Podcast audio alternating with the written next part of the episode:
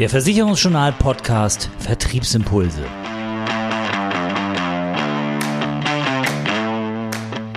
Unser Thema heute die Erfolgsformel. Vier Pfoten und saubere Prozesse gleich richtig viel Erfolg in der eigenen Nische.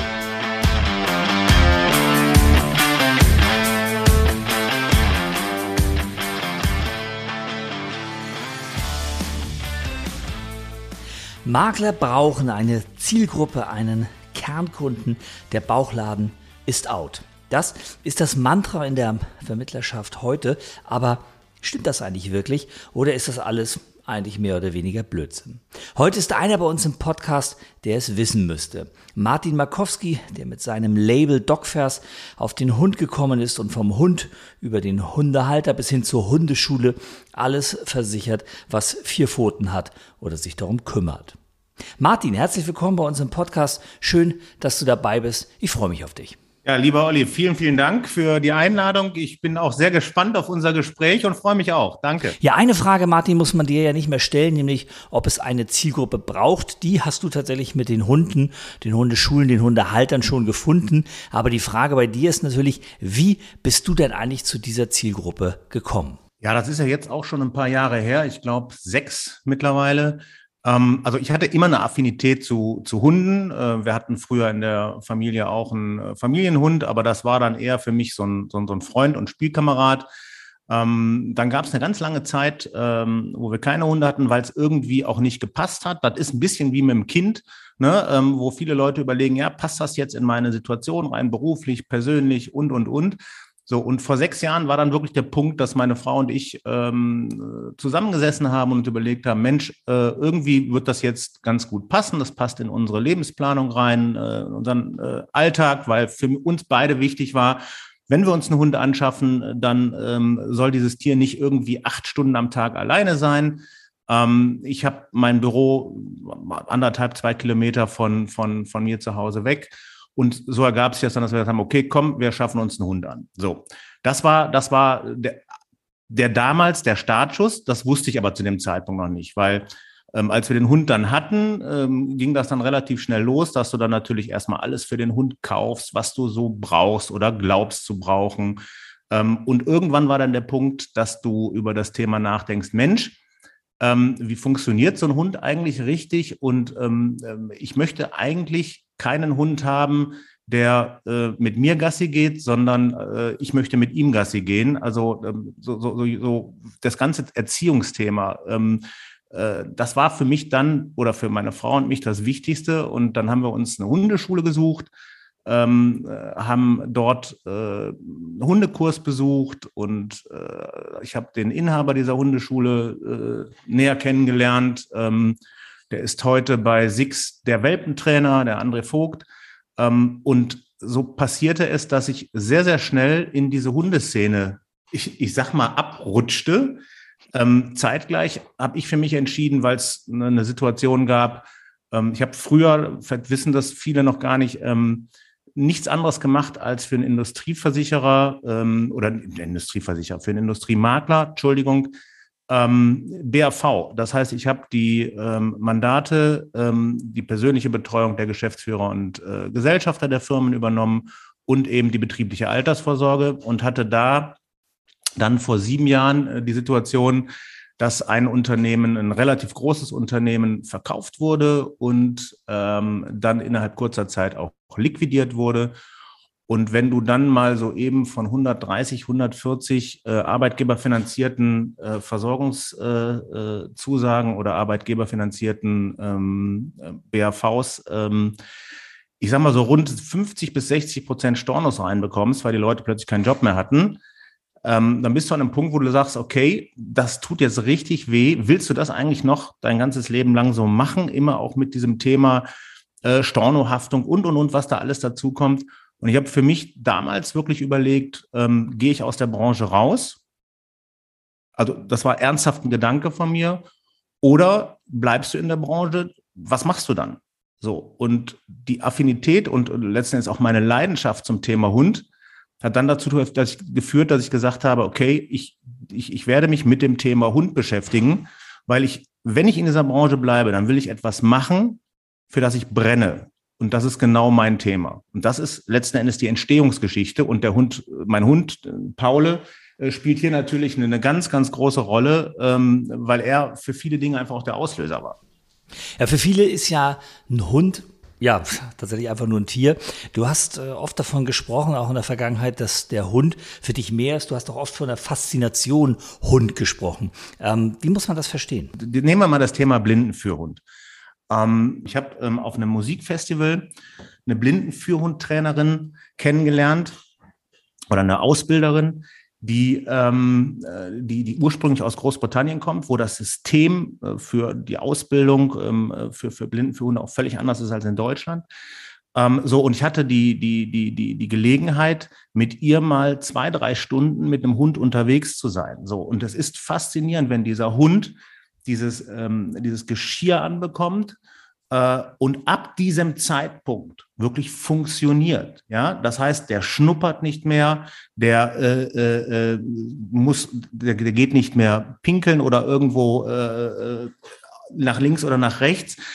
Ich bin mit der in, in, in, in, ähm, in die U-Bahn äh, gegangen. So, der bleibt an der Treppe stehen, der dreht sich ein, der, sie geht dann bewusst Richtung Bahnsteig, er dreht sich ein. Also das ist faszinierend, weil der Hund ähm, ja als Familienmitglied in den meisten Fällen hier wirklich dem Menschen das Leben wieder möglich macht. Also das Leben draußen vor der Türe. Ja, in Großbritannien ist es teilweise so, ähm, weil die, weil die, die, die Ausbilder dort staatlich angestellt sind, ähm, dass es Blinden für Hunde gibt, die aber auch ausgebildet werden für Menschen, die nicht nur blind sind, sondern auch taub sind. Ich wusste überhaupt nicht, dass das geht, ja. Und es gibt Hunde, das ist natürlich eine sehr, sehr lange Ausbildung und da kannst du auch nicht jeden Hund für nehmen, ähm, sondern ähm, die Ausbildung funktioniert immer so, dass erstmal geguckt wird, also in Deutschland ist es so, die Krankenkasse sagt, ähm, du kriegst einen Blinden für Hund, sondern guckt sich die Trainerin erstmal den Menschen an und fängt dann an, den Hund auszusuchen, der zu diesem Menschen passt, vom Charakter, vom, vom, vom, vom Wesen her und, und, und. Und dann wird dieser Hund über ein, anderthalb Jahre ausgebildet, ähm, zwischendurch immer mal wieder angepasst, ähm, ähm, dass man die beiden auch mal zusammenführt. So, und dann wird der Hund nach anderthalb Jahren übergeben. So, und das Leben dieser Menschen wird dadurch ungleich positiver und, und, und erfüllender, als, als das vorher der Fall gewesen ist. Ja, und das ist nur ein Beispiel dafür, wo Hunde ähm, ich sag mal wirklich ganz, ganz positive Wirkung auf Menschen haben. Bei Therapiehunden, ja.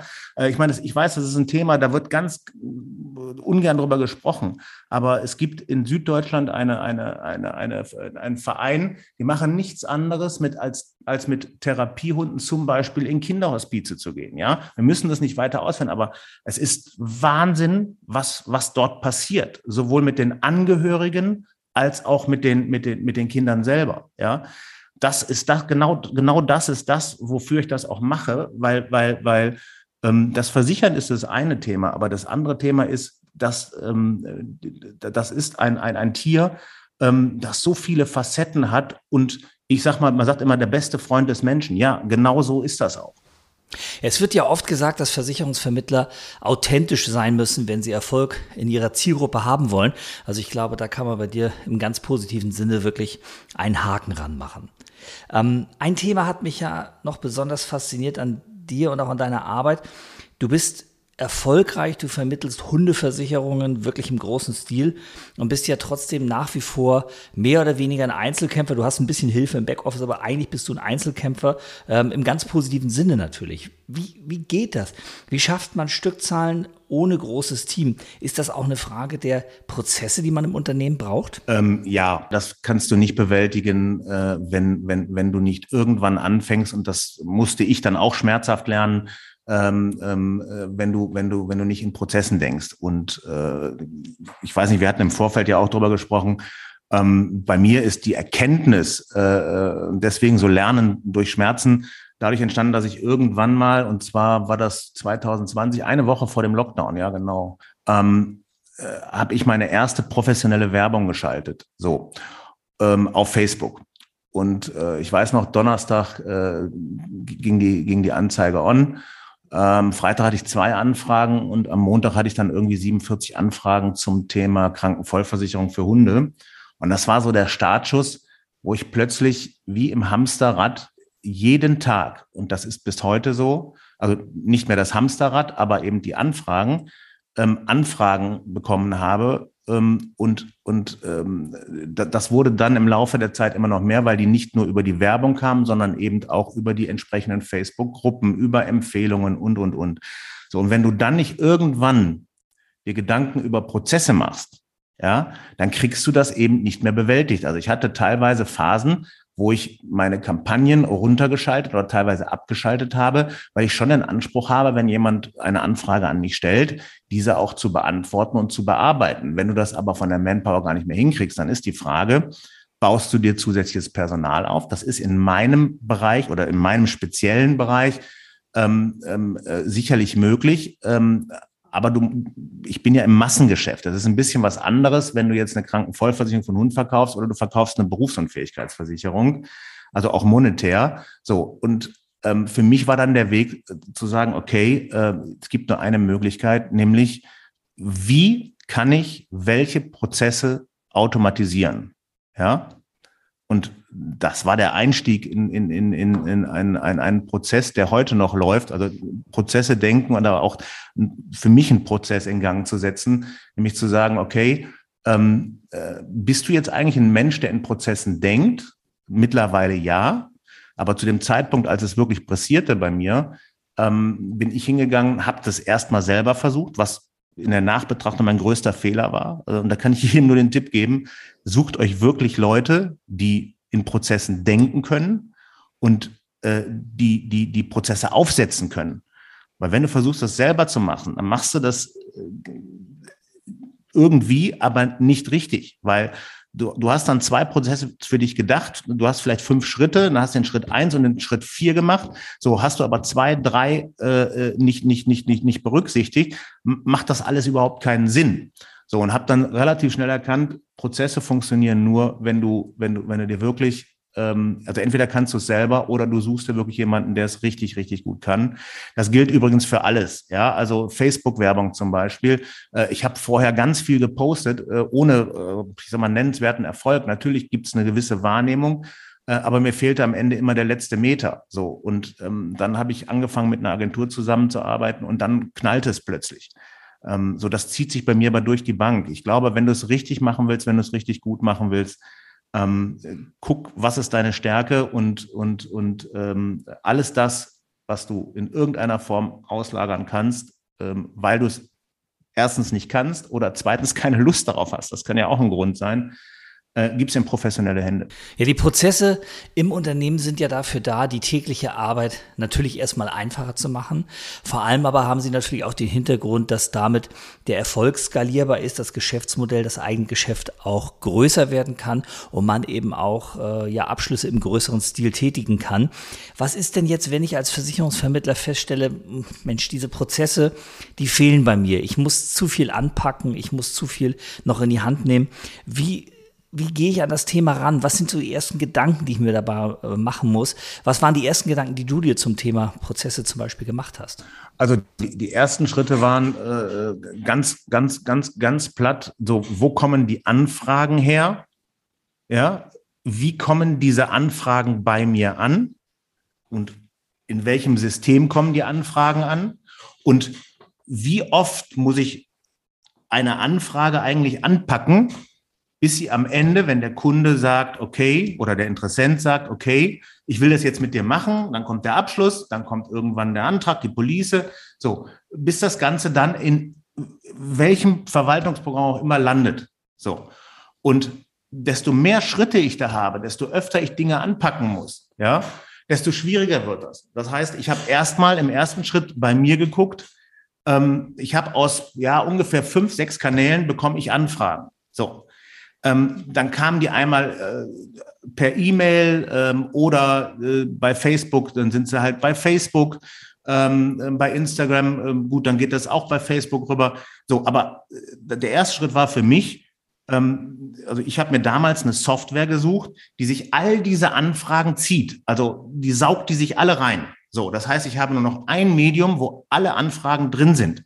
Ja, ein Medium oder eine Software, wo ich, wo ich, wo ich dann ähm, sehen kann, mit welchem Kunden habe ich schon was gemacht. Also die Möglichkeit haben, auch Dinge nachzuhalten, das Ganze zu terminieren und, und, und.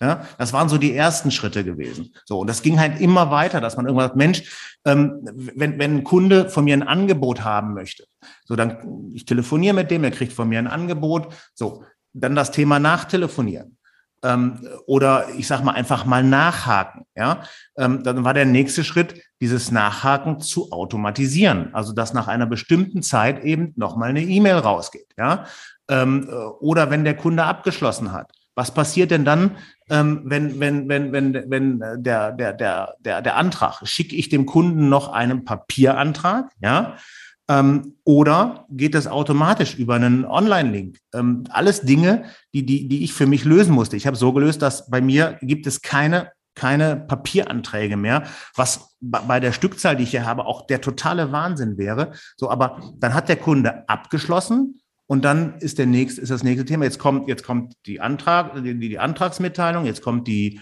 ähm, die Police. So, wie kriege ich diese ganzen Dinge und auch den gesamten Vorgang vorher in ein Verwaltungsprogramm rein? So. Und der nächste Schritt, ähm, den viele manchmal vergessen, ist, ähm, wenn der Kunde zufrieden war, dann würde ich mich über eine Bewertung freuen. So, wie mache ich das? Gehe ich den Kunden wieder an, schreibe dem eine E-Mail oder kann ich das auch? Und so habe ich es jetzt auch gemacht, automatisieren, indem, wenn der Kunde abgeschlossen hat, ich eben äh, äh, einen Klick mache und dann zwei Tage später automatisch eine, eine Mail rausgeht, wo ich sage, Mensch, ähm, äh, ne, herzlichen Glückwunsch, bis jetzt äh, in der, in der, in der DocFers-Familie. Ähm, wenn du zufrieden warst, ähm, bewerte mich doch bitte. Ja, so. Und diese Dinge erleichtern mir die Arbeit, die ich sonst überhaupt nicht machen könnte, nicht in der Stückzahl. Ich habe immer so ein bisschen das Gefühl, wenn es um Prozesse im Maklerbetrieb geht, wenn es um die Digitalisierung dann auch im Maklerbetrieb geht, dann ist es eigentlich erforderlich, dass die Vermittler selbst den Betrieb und seine ganzen Bestandteile und Prozesse mal im wahrsten Sinne des Wortes zerlegen und auseinandernehmen, um genau zu sehen, was machen wir eigentlich den ganzen Tag und wie machen wir es. Und ich habe das Gefühl, dass viele Vermittlerinnen und Vermittler genau das, was sie da nämlich täglich machen, gar nicht so genau wissen. Ja, absolut. Ähm, ähm, das, ist, äh, das ist zum Beispiel ein Prozess, wo ich jetzt gerade wieder dran bin, ja, dass meine Mitarbeiterin äh, und ich ähm, ähm, wirklich gerade äh, komplett äh, jeden einzelnen Schritt dessen, was wir den ganzen Tag so tun, wirklich dokumentieren. Ja, also wirklich, also hinzugehen, also für, für ich sage es mal so, wie, wie, für, wie, wie für einen Affen. Ähm, äh, also ich, ich habe hier einen Raum, da musst du zwei, zwei, drei Schritte geben, kommt eine Tür. So, und äh, wenn ich jemandem, äh, das ist ein schönes Beispiel, sage, Mensch, hol dir doch mal ein Bier, ja, ähm, dann will ich dem erklären, wie holst du das oder wo, wo, wo steht das Bier? So, dann sage ich ihm, jetzt gehst du zwei Schritte nach vorne, dann machst du eine Türe auf, dann gehst du nach links, ja, und dann gehst du fünf Meter nach links, nicht sieben Meter, nicht neun Meter, fünf Meter nach links und dann stehst du vor, vor der nächsten Türe und dann gehst du nach rechts, da steht ein Kühlschrank. Der geht nach rechts auf, dann machst du den Kühlschrank auf und im obersten Fach von fünf Fächern, in dem obersten steht das Bier. Das machst du auf, das holst du dir raus, dann machst du den Kühlschrank wieder zu und dann nimmst du dir einen, einen Flaschenöffner. So. Und dann machst du das Bier auf und dann gehst du und dann den ganzen Weg wieder zurück. Das ist so dieses Thema, ähm, das musste ich aber auch erstmal lernen. Jeden einzelnen Schritt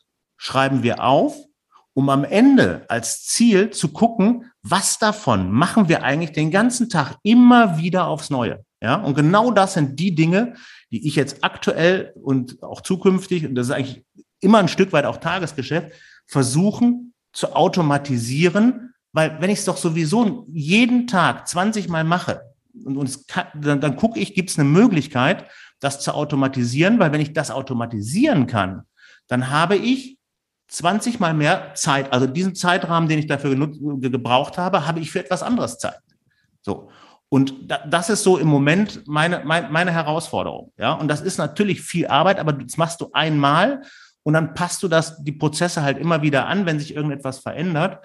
Ähm, aber nur so äh, kannst du, kannst du, glaube ich, ähm, wenn du, wenn du skalieren willst, ähm, auch vernünftige Stückzahlen machen. Äh, und deswegen, ja, kann ich nur auf deine Frage antworten, auf jeden Fall wird das Unternehmen gerade, was die Prozesse angeht, komplett auseinandergenommen und am Ende wieder zusammengeschraubt.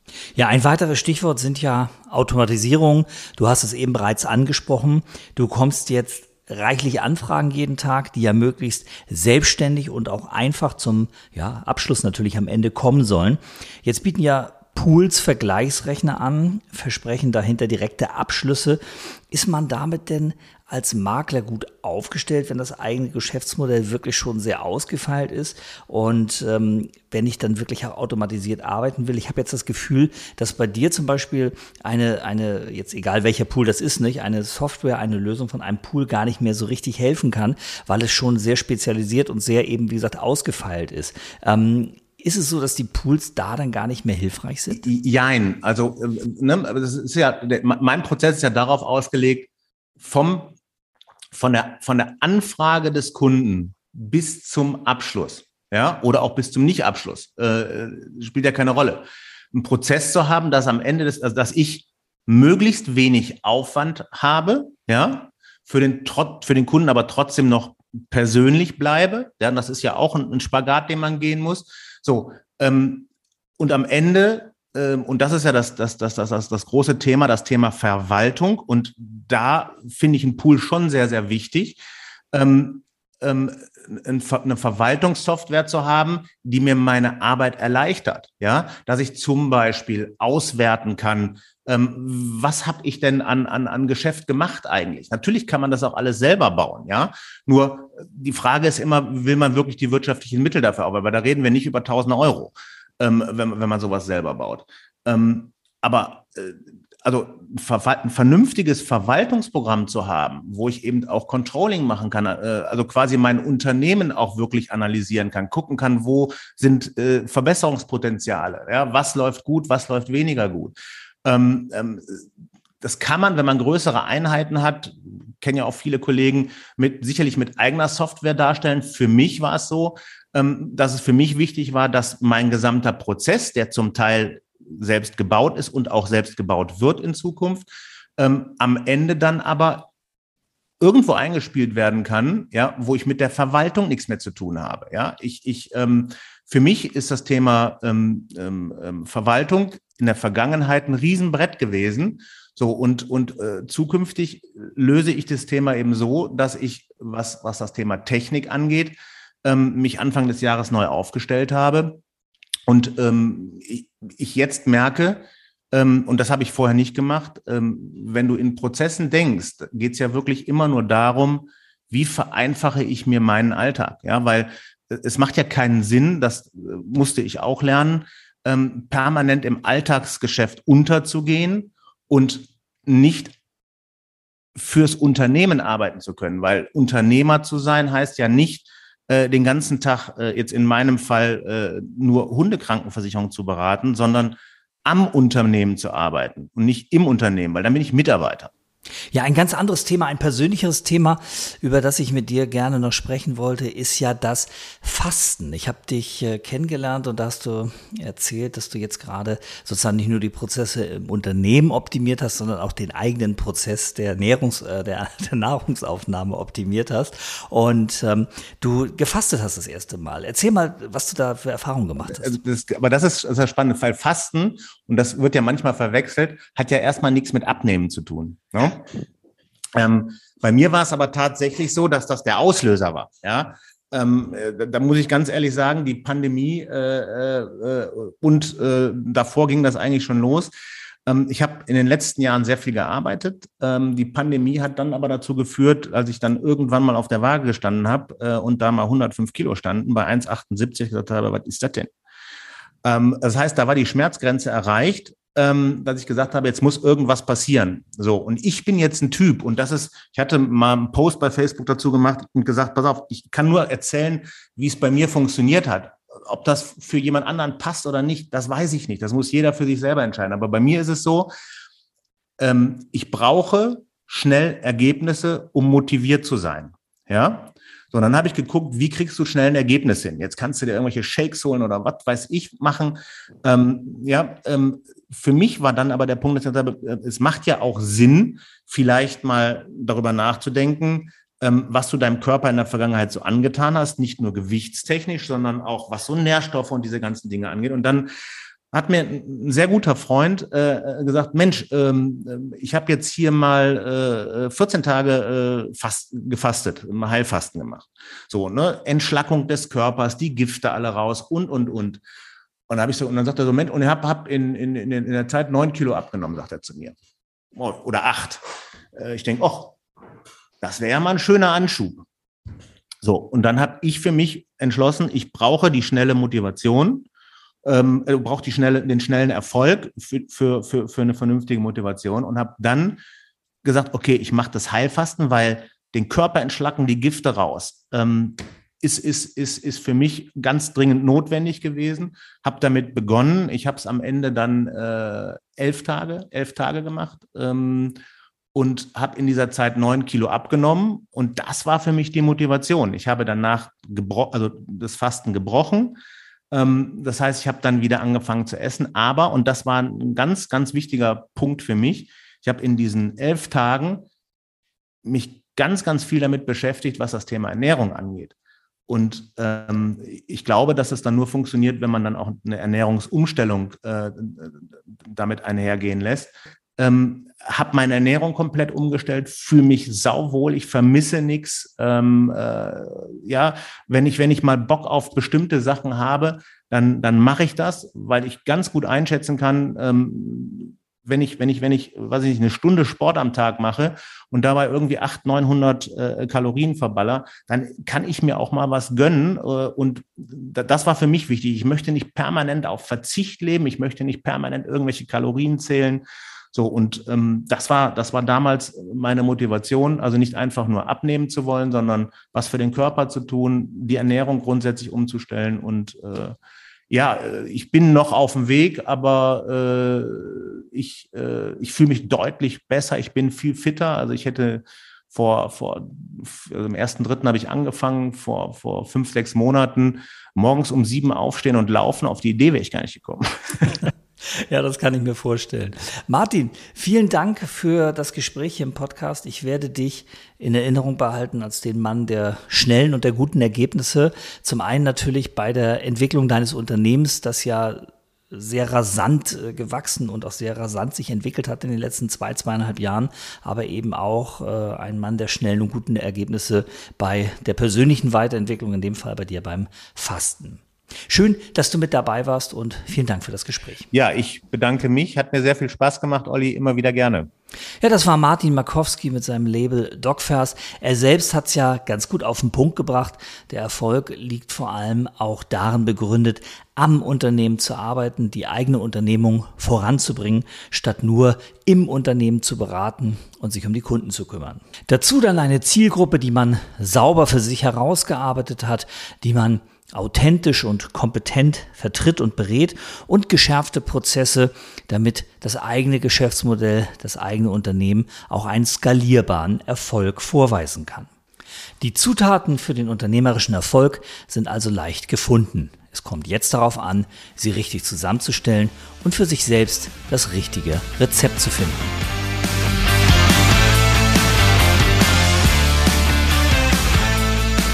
Das war die aktuelle Ausgabe vom Versicherungsjournal Podcast Vertriebsimpulse. Zusammengestellt und gesprochen von Oliver Mest. Mehr Themen rund um die Beratung und für den Vertrieb gibt es täglich auf www.versicherungsjournal.de.